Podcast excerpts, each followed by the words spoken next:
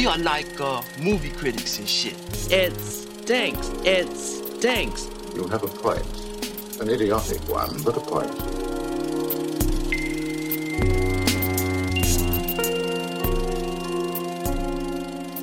Saludos, yo soy Mario Alegre Femenías Y yo soy Juanma Fernández París. y juntos somos dos criticones que estamos aquí nuevamente para reseñar los estrenos de esta semana.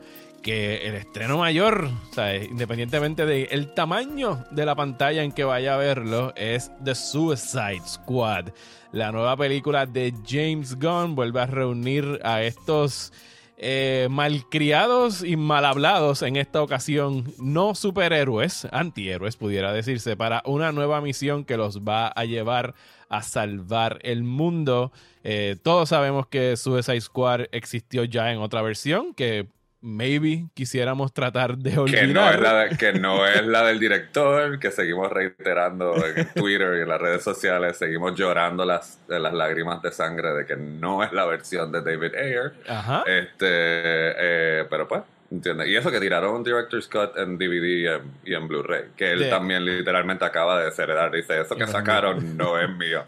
Así que, Bueno, ¿y qué tú piensas de esta versión que está llegando ahora a los cines? ¿Sabes? ¿Es- ¿Está mejor que la anterior? ¿Te gustó más? ¿Te gustó menos? ¿Qué pensaste de The Suicide Squad? eh, mira, la semana pasada yo te estaba, para que tú veas, yo te estaba tirando pullitas y cosas con Green Knight de que, ah, los críticos y los superlativos. Y es hoy yo me senté a escribir la reseña que se publica en el Nuevo Día. Ujú. Y lo primero que salió de estas manos y de este cele- cerebro es como que The Suicide Squad es un milagro cinematográfico. Y yo como que, what the fuck? ¿Entiendes? Como que... Y aquí me explico qué es lo que digo en la segunda línea de la reseña. Ok, esa línea necesita contexto, ¿entiendes? Ujú. El con- de lo que, eh, o sea, tomando en consideración lo inconsistente que ha sido todas las adaptaciones de DC, ¿entiendes? Obviamente sacando la trilogía de Nolan, que también es inconsistente porque tiene la mejor película de superhéroes y otras dos que pues podemos discutir en otro momento y no vamos a hablar ahora. Pero las que no son las de Nolan, eh, este, y lo inconsistente aún entre algo tan chévere como Wonder Woman y algo tan... eh, inconsistente como Wonder Woman 1984, que es la misma directora. O sea, que como que no han sido, ¿entiendes? Si a Marvel se le acusa de, de que tienen una fórmula, ¿entiendes? Ellos sí tienen consistencia, ¿entiendes? Algo que DC no tiene. Así que el milagro es el que James Gunn, que es el guionista y director de The Suicide Squad, que es esta que estrena esta semana, tanto en cines como en HBO Max, eh, pues ha logrado dar la sensación de que él pudo hacer lo que le dio la gana como le dio la gana y que cualquier idea, no importa cuán grosera, descabellada, sangrienta, problemática que él tuvo, la tiró, en, la plasmó en pantalla. Aquí, aquí el credo parece decir, mientras más loco y más descabellado, más se van a entretener y más, o sea, y más les va a gustar. Y él no está equivocado. ¿entiendes? Eh, me encantó de que se encarga de honrar, el, a, que- a pesar de que es Task Force X, ¿entiendes? Eh, que se encarga de honrar el título de la película. Y con eso no, no o sea, ese va a ser el Sí, único mini spoiler de, de la, de, de este episodio de Criticones. Eh, así que es eso, es como que, ¿por qué? ¿Qué hizo James Gunn? Eh, O sea, ¿qué pasó con los ejecutivos de Warner? ¿Estaban dormidos con la pandemia? ¿Estaban demasiado ocupados eh, con las demandas o con el cheque que le tuvieron que hacer a Patty Jenkins y a Gal Gadot por las cuestiones de HBO Max?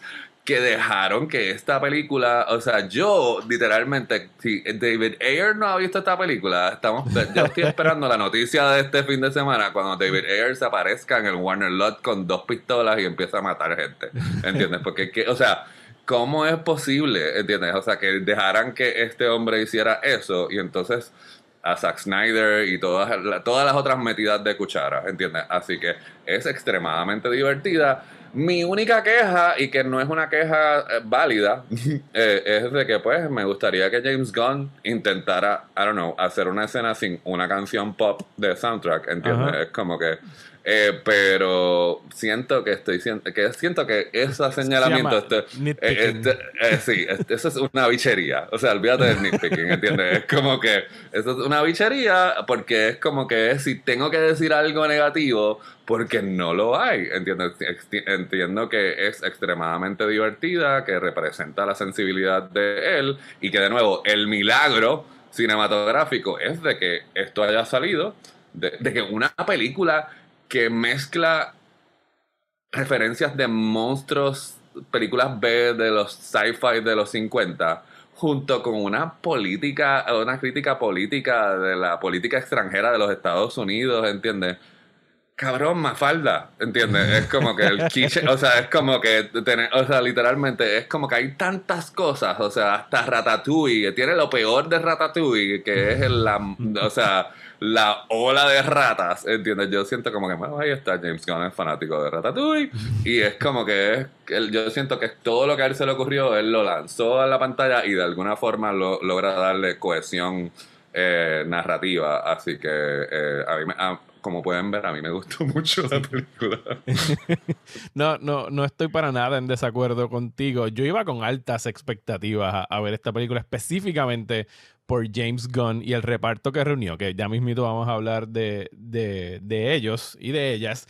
Pero yo pienso que sí, no, no sé, no, no voy a especular y decir que bueno, es que Warner obviamente aprendió de sus errores con Zack Snyder No. y ahora va a dejar que hagan lo que les dé la gana a los directores, nada que ver. Yo, pero sí definitivamente de, por ejemplo, Jo- Joker para acá ya son dos años, pero cuando están tratando de, de ser, por fin, están tratando de ser algo por su cuenta, que no es seguirle los pasos a Marvel, sino que están dejando traer a, estas- a estos artistas a que vengan a jugar dentro de este universo sin... Eh, irónicamente, y perdona que te interrumpa, tuvieron que traer a alguien De del Marvel. equipo desde allá. Pero bueno, está bien.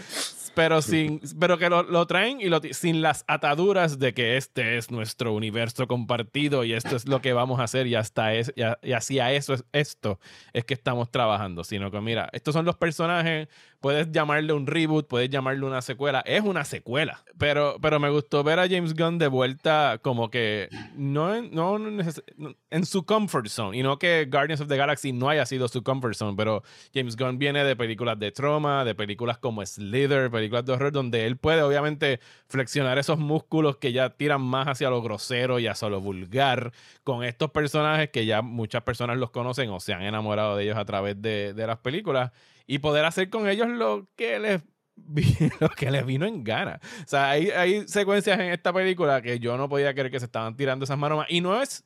Es una película R, pero no es R, obviamente, como el Joker es R. Es una película bien caricaturesca en términos de la violencia, de cómo se utiliza. Yo no tendría inconveniente con llevar, por ejemplo, a mi hijo de 14 años a verla, porque es un. O sea, es una No, violencia. es bien gory, juvenil. es gory, pero es de, es de, es de, es cartoon gore, es lo que tú estás diciendo, sí. Eh, no sé, eh, aparentemente lo que ha causado más revuelo eh, son los calzoncillos blancos de John Cena, pero pues, ¿entiendes? Eh, eh, eh, eso es típico estadounidense, eh, cualquier cosa fálica es Llama la problemática atención. aparentemente. Eh, que yo no encontré que fue como que, o sea, no. De nuevo, spoiler, no van a ver el pene erecto de John Cena en la película. Si usted iba a comprar la taquilla por eso, siento arruinarle la película. Hay otras cosas más grandes y más pequeñas que eso. Ok, me voy a retirar. Ya, se acabó. Eh, Eh, pero sí, definitivamente eh, The Suicide, The Suicide Squad eh, altamente recomendada para este fin de semana. Estrena el jueves 5 de agosto en cines y HBO Max. Y tengo que aprovechar, porque sé que vamos ahora a hablar sobre los, eh, sobre los eh, estrenos de streaming, pero este domingo, este que está aquí está produciendo un especial eh, de Suicide Squad en, eh, para Guapa, porque precisamente tuve la oportunidad de hablar con gran parte del elenco. No le pregunté a John Cena sobre su miembro. Eh, este logré que Margot Robbie hablara español. Todos muy- llevamos todo- semanas esperando por saber qué dijo Margot Robbie en español. Anyway, este, pero precisamente es irónico porque cuando tú ibas a decir que yo te iba a llevar la contraria, porque es el instinto llevarte la contraria, este, ah, James Gunn está en su comfort zone, y yo te iba a decir, bueno, yo entiendo que no, y de momento me acordé de que él a mí literalmente me dijo que la película había sido lo más fácil que él había hecho en su vida. Gracias, así James que, Gunn. así que de momento como que no, es cierto. Este, eh, también habló precisamente sobre el brinco de Marvel a, a, a DC. Este, le hice la pregunta también, ¿entiendes? Es como que le habrá que el estudio básico, le hice esa pregunta de como que el estudio famosamente ha tenido estas relaciones problemáticas con directores en, en el pasado, que porque había sido diferente para él. Así que me disfruté mucho de esa entrevista particular con James Gunn. Así que todo eso va a estar en el especial de este domingo a las 10 y media por Guapa. Y después, pues obviamente, pues se subirán las entrevistas completas por IGTV, al igual que el próximo episodio de Criticones, que vamos a hablar de Free Guy. Pero en este nos toca hacer recomendaciones de streaming y yo voy a hacer la primera. Eh, y voy a recomendar el musical nuevo de Sony Animation que estrena en Netflix este viernes, que se llama Vivo, que tiene la distinción de tener canciones nuevas de Lin Manuel Miranda. Tengo que admitir que en los primeros 10 minutos yo pensaba, eh, estaba como que un poco, ah, esto es fórmula, ¿entiendes? Es como que y de momento esta composición suena como tal cosa, pero la realidad del caso es que la narrativa es tan, bien, está tan bien construida y la animación es tan efectiva. Y eventualmente, aunque sí siento que, que dado la combinación de Hamilton y de In the Heights, que pues quizás le tenemos el truco mangado un poquito a, a Lin Manuel en términos de sus diferentes estilos, pero lo que el tipo tiene, el tipo, lo que el genio tiene eh, este musical tiene es que él sí logra profundizar, que es, lo, es la señal de un buen musical, ¿entiendes? En ningún momento yo sentí como que, ay, ahora otra canción, porque dicta que es un musical y tiene que haber música cada cinco minutos. Eh, él conecta con los personajes y profundiza a los personajes eh, a través de, la, de, la, de, la de- de las canciones. Así que definitivamente es una película bien bonita, este, recomendada para toda la familia, a diferencia de Suicide Squad, que no la debe ver con... O sea, Mario, su hijo tiene 14 años, los míos tienen 15, pero yo diría que cualquier, cualquier menor de 13 años eh, eh, está en riesgo de ver cosas que probablemente nunca ha visto, eh, dependiendo ¿verdad? de qué pase en esa casa, pero bueno. este, Pero, pero nada que tenga que ver con los calzoncillos blancos de John Cena. Para traerlo De nuevo, está bien, para traerlos de vuelta, yo no sé. Yo lo que, o sea, yo genuinamente no encuentro cuál es O sea, si hubiera sido como un extreme close-up de los calzoncillos, pero es como que es un momento gracioso en la, en la, en la película. Y John, y John Cena, regresando, estamos en la sección de streaming, pero él está. Él borra F9, que Mario no sabe lo que está borrando, gracias a Dios, porque Mario está como like a virgin, él no ha visto F9. no, Traté, está la, la- la traté de empezar a ver y después de como 10 no es tu 15 recomendación de streaming, F9, no. no, ¿Qué vas a recomendar F- eh, en streaming? Eh, voy a recomendar que no vean F9 y que si lo van a hacer, hagan como yo casi tuve que hacer, que tuve que ir a buscar un video en YouTube que me explicara el novelón, porque yo de las 6 a las 8 Tú no borraste recuerdo. la 8. Todo No. lo que tú estabas preguntando Bueno. en Twitter, es como que Charlize Theron sale en la 8. Sí, no, Charlize Theron. Charlize Theron me acuerdo, pero yo no me acordaba que había un bebé. Ella rapta a la española Mm. que tiene el bebé, o sea, mata a la esposa de Chris Hemsworth, ¿entiendes? Es como que, eh, o sea... Como dicen todo- en inglés, ignorance is bliss. La borraste por La completo. borré. Las que Yo sí voy a recomendar, eh, voy a recomendar dos, voy a hacer dos recomendaciones rápidas. Les voy a recomendar que busquen este viernes en Amazon el documental Val, V-A-L, es acerca del actor Val Kilmer, a quien yo principalmente conocía Por Top so- Secret. eh, pues no vamos a entrar en el debate de Top Secret versus Airplane en este episodio. Pero sí, por Top Secret, por Top Gun, por The Doors, por todas las películas que ha hecho Val Kilmer. Pero me refiero a que lo, si, si son como yo y nada más conocen a Val Kilmer a través de sus personajes en pantalla, o sea, que no están muy al día con que ha sido su vida detrás de, de las cámaras, es un retrato muy profundo y conmovedor hecho eh, por este dúo de directores y narrado por su hijo, porque Kilmer ha perdido la facultad de hablar a raíz de un cáncer de la garganta. Cáncer en la garganta, sí. Eh, eh, y ahora solamente puede hablar o sea, con mucha dificultad, lo que lo ha mantenido alejado de, de la pantalla grande por los últimos años. Eh, y de verdad que eh, el- lo fascinante del documental es que Kilmer lleva décadas filmando su vida, ¿sabes? Porque él empezó desde chamaquito haciendo películas con, su- son sus hermanos y todo lo tiene documentado y todo lo tiene archivado. Así que el documental se, se compone mayormente de estas imágenes que él tiene y es narrado por su hijo, así que acaba siendo como que el hijo siendo la voz del padre y o sea, está, está editado de una manera bien conmovedora y bien chula. Y la otra película que quiero recomendar está disponible ya en Premium VOD. Se llama Pig de cerdo y está protagonizada por Nicolas Tú y Cage. estas películas extrañas de Nicolas Cage. Nicolas Cage en una de sus mejores actuaciones. Y el trailer de esta película la hicieron ver y se vendió y todo el mundo estaba vacilándosela, incluyendo este servidor por redes sociales, de que es, ah, eso es John Wick con un cerdo, porque es este, Le matan el es- cerdo. es- este señor que tiene un cerdo que se dedica a cazar trufas en el bosque y se lo raptan. Y entonces pues viene la venganza de quién se raptó al cerdo del personaje de Nicolas Cage, pero en realidad es algo muchísimo más eh, concienzudo y, y profundo en el sentido de que toma la típica trama de una película de venganza y dice, ok, si le quitamos los tiroteos y la violencia extrema y todo lo que sea, ¿qué es lo que resta?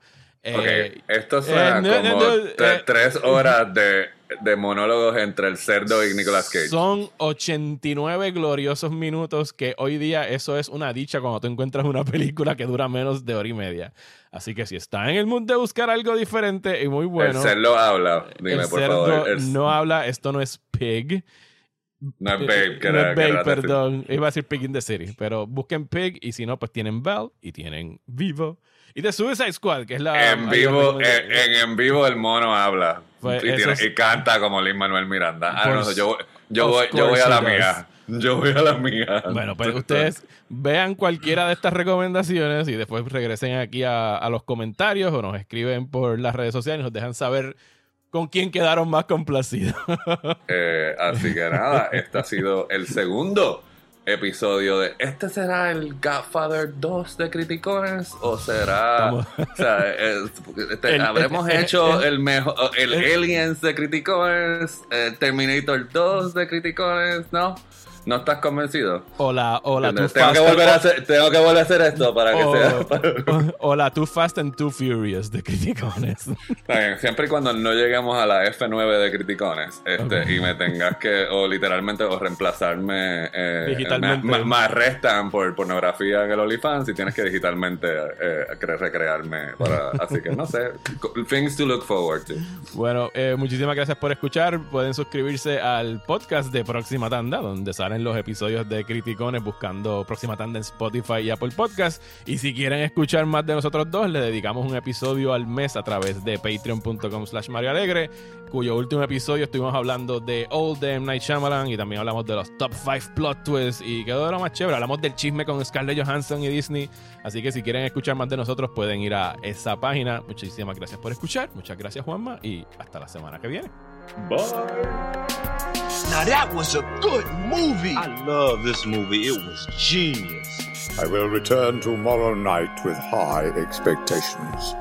Pray you don't disappoint me.